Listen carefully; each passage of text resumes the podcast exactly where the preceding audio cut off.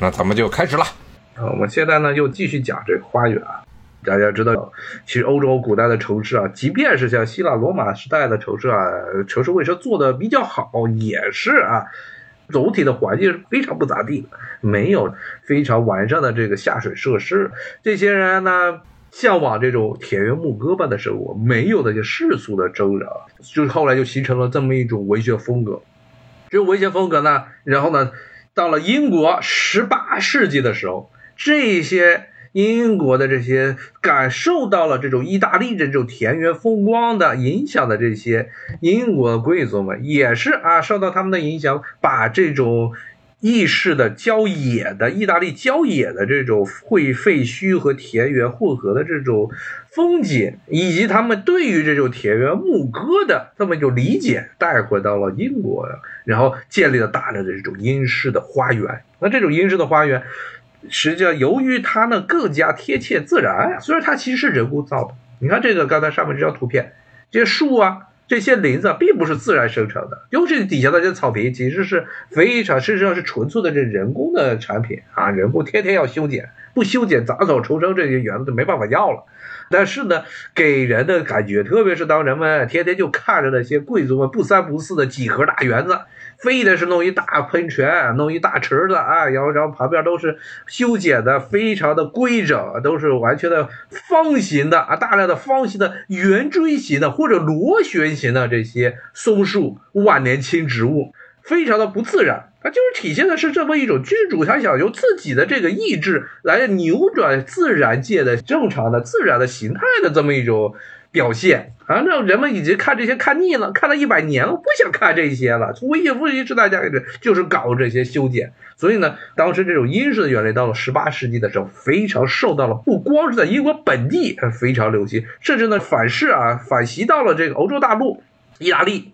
就到了十八世纪的中叶后叶，也是有大量的贵族开始的建立这种英式的园林。本来英国人是从那儿学过来的。那后来呢？到了十八世纪末呢，意大利的很些贵族们，他们也学效仿英式英式园林的做法，在意大利各地也建立了英式园林。而这种之前的那种非常浮夸、非常的打着引号的这种法式园林，到了这个十八世纪末啊，就比较少见了。当时就英式园林为主。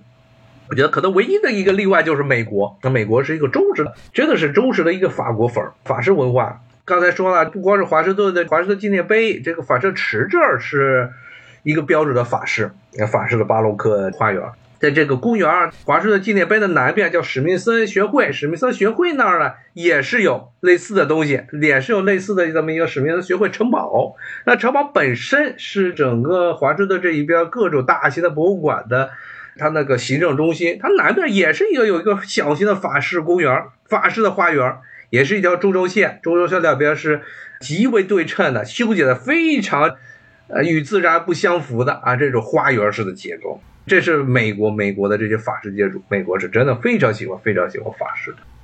刚才说了这些啊，那另外还要再说说，到了十九世纪之后，慢慢的啊，由于随着这种西方殖民主义的开始四处扩张，四处扩张之后，无论是英式园林啊，还是法式园林，那是欧洲人自己搞的，包括之前讲的这种意大利式的园林。实际上到了十八世纪末的时候，十八世纪中后叶的时候呢，这个时间段开始呢，由于这种欧洲的殖民主义开始在全世界的扩张，很多的这种不一样的这种园林风格开始在。特别是东方的园林风格开始在欧洲出现，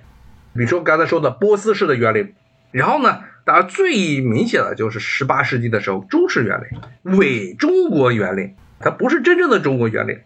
它是有大量的，因为十八世纪的时候欧洲与中国之间的非常密切的贸易往来，有大量的这些清朝的这些瓷器工艺品进入了欧洲市场。给了当时的这些欧洲的贵族们非常大的这美学方面的一次冲击，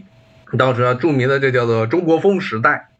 啊，然后呢，在具体到了设计方面、艺术设计方面，就出现了很多的伪中国式的这些花纹设计，比如当时很多的宫殿，贵族的宫殿内部都是贴满了所谓的中式壁纸，中式壁纸上基本上会出现清朝人物的形象，一般都是官员戴着一大暖帽或者一斗笠，然后呢，后面呢有人就跟着弄几个扇子，弄些桥啊，这就变成了一个中式的壁纸。然后呢，在这个园林设计方面，就出现了很多的伪中国式的建筑物，比如说。这个时候我们就可以看这刚才说的英国的这皇家植物园啊，Kew Garden，它其中的一个标志啊，就是这么一个玩意儿。这就是在英国的皇家植物园里啊，一个这个塔呀，他们有人传说就是南极的琉璃塔。太平天国时候这琉璃塔被毁了，说按琉璃塔做的，不过更像啊，估估计十有八九不是琉璃塔，应该是这个。北京要不就是香山有一个琉璃塔，那个仿制的，因为它更像是香山的，很有可能是英国，也有可能是按南极的呢，不好说。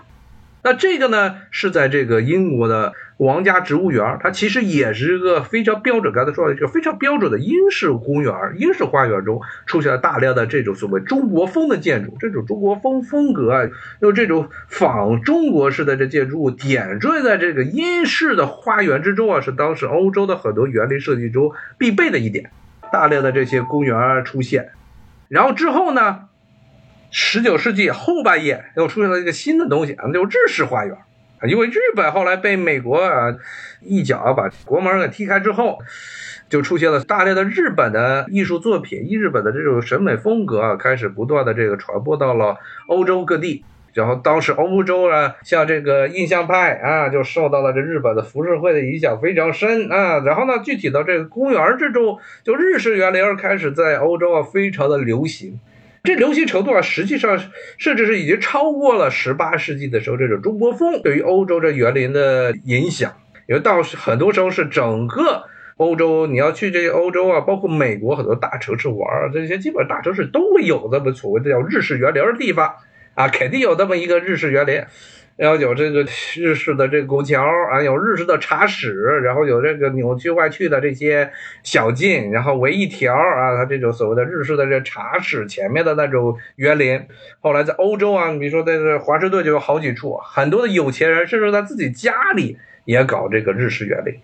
这其实反映的就是欧洲人开始把这些。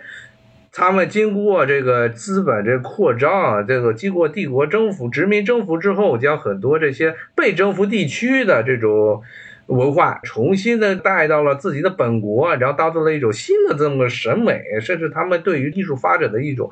创作的一种灵感。日式园林其实它的影响就就非常深，从十九世纪末一直到二十世纪，长期以来都是一个很重要的这么一个。欧洲城市很多公园中必备的一个元素，华盛顿，哎呀，这华盛顿的日本原来就极多啊，像华盛顿的国家植物园里，不是这个英国国家植物园，是华盛顿的国家植物园，有日式园林。这华盛顿好几个有钱人去过，他们有钱人的有些宅子变成了博物馆，博物馆里也是装这个园子，也是有日式园林，遍地都是，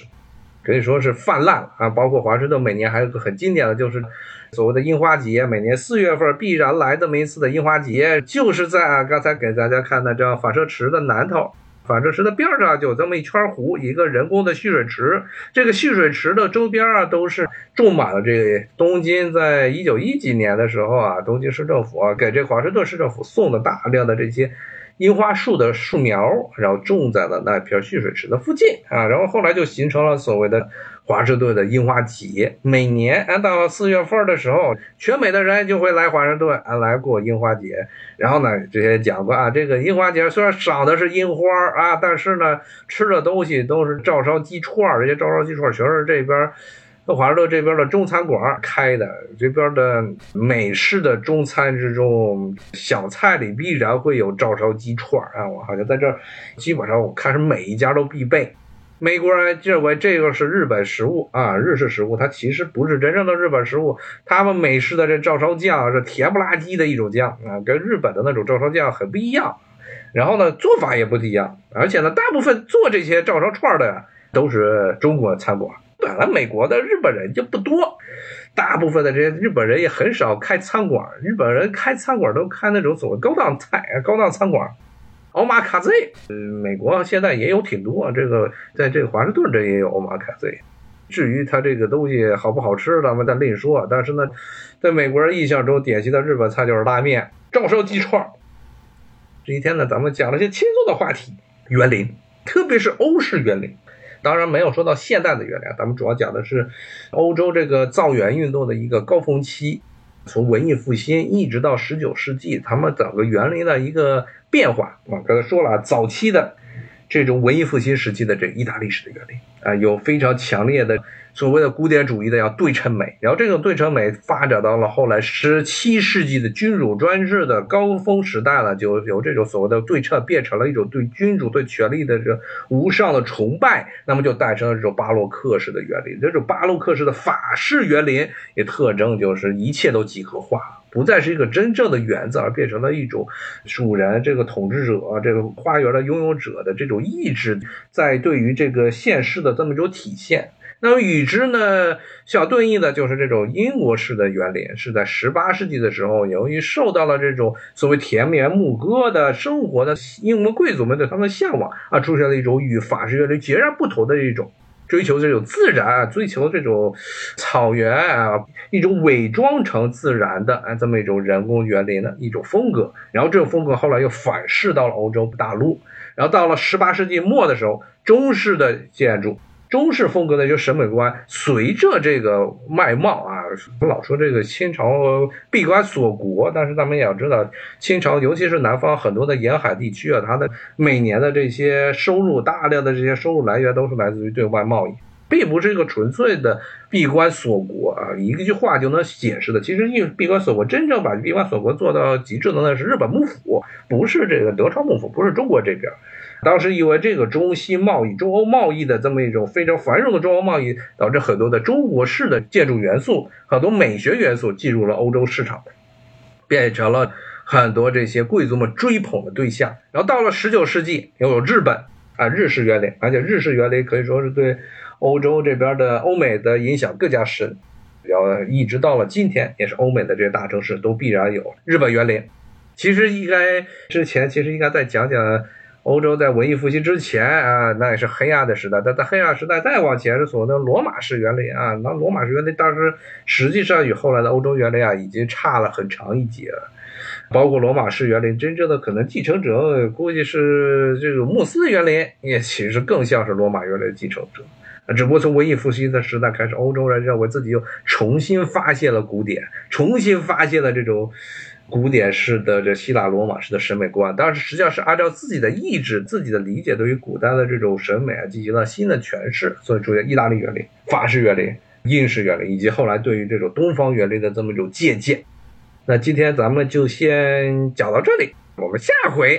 来讲一些，看看这个选举完了有什么更加有趣的话题啊。今天我们讲一些欢乐的，讲讲这些园林、欧洲园林的发展。好，今天我们就先聊到这儿，谢谢，我们下回再见，拜拜。